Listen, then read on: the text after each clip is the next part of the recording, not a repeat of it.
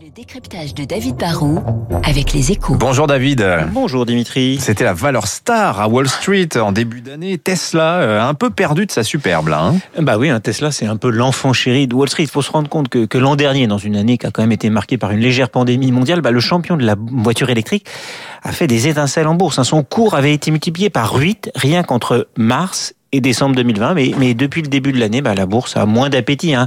La capitalisation de Tesla a chuté de, de 35%, ce qui veut dire que 300 milliards de dollars de valeur sont partis en fumée, soit quand même l'équivalent de la valeur cumulée des trois géants européens, Volkswagen, Stellantis et Mercedes. Qu'est-ce qui explique, David, ce recul du cours de bourse de Tesla bah, Il y a des raisons déjà qui sont propres à Tesla. Hein. depuis quelques mois, le groupe a déjà dû faire face à des difficultés, comme par exemple le recul de 50% de ses ventes sur le mois de mai en Chine, où le groupe semble un peu dans le, le viseur des autorités locales. Puis le groupe fait, fait moins d'annonces. En 2019-2020, son patron Elon Musk hein, présentait tout le temps des nouveaux projets de modèles ou de nouvelles usines. Il étalait son ambition et on lui faisait de plus en plus confiance car il y avait de la croissance et puis aussi pour la première fois des profits.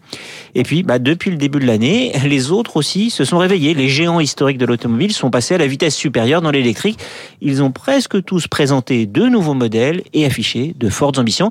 Et les analystes commencent sans doute à se dire que Tesla va devoir faire face à plus de concurrence. Tesla va peut-être dominer l'électrique, mais il va devoir partager le gâteau. Du coup, bah, les investisseurs ont peut-être délaissé un peu Tesla pour miser un peu plus sur Volkswagen, qui grimpe en bourse très mmh. nettement depuis le début de l'année. Effectivement, c'est la valeur star en Allemagne. Est-ce qu'il faut s'inquiéter quand même pour Tesla, David? Bah, Je crois qu'il faut distinguer deux choses. L'avenir du constructeur automobile Tesla n'est pas très inquiétant. Ils ont des modèles, de, de plus en plus d'usines. Après la Chine, vous le savez, une nouvelle est en construction en Allemagne près de Berlin. Ils vont avoir donc des volumes pour faire face à la demande.